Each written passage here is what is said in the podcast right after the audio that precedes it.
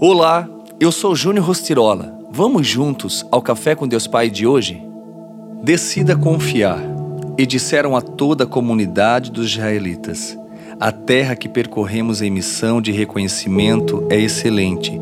Se o Senhor se agradar de nós, ele nos fará entrar nessa terra, onde há leite e mel com fartura, e dará a nós. Números 14, 7 e 8. Quando o Senhor prometeu ao povo de Israel a terra prometida, fez que aquele povo, outrora escravo, fosse para a terra.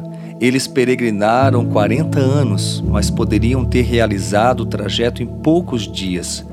Quando Moisés enviou os espias para observarem a terra prometida, havia promessa de que eles possuiriam aquela terra. A Bíblia nos mostra que dos doze espias, dez voltaram com relatório pessimista. É surpreendente que os doze viram as mesmas coisas, mas só Josué e Caleb foram otimistas.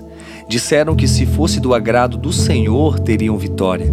Já aconteceu com você de outras pessoas verem o mesmo cenário, mas as percepções serem diferentes e, consequentemente, as ações também?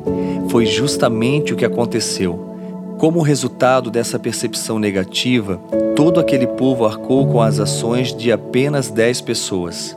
Na vida, temos duas escolhas: trilhar o caminho da dúvida, das circunstâncias contrárias, quando você usa a força dos braços acreditando ser autossuficiente, ou trilhar o caminho de fé e confiança, sabendo que aquilo que lhe cabe fazer você fará mas no tocante àquilo que foge das suas possibilidades, você confia plenamente em que Deus entrará com providência.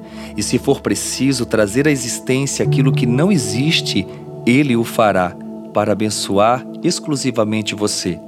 Se outros veem dificuldades, tenha fé e veja ali o milagre e o mover de Deus.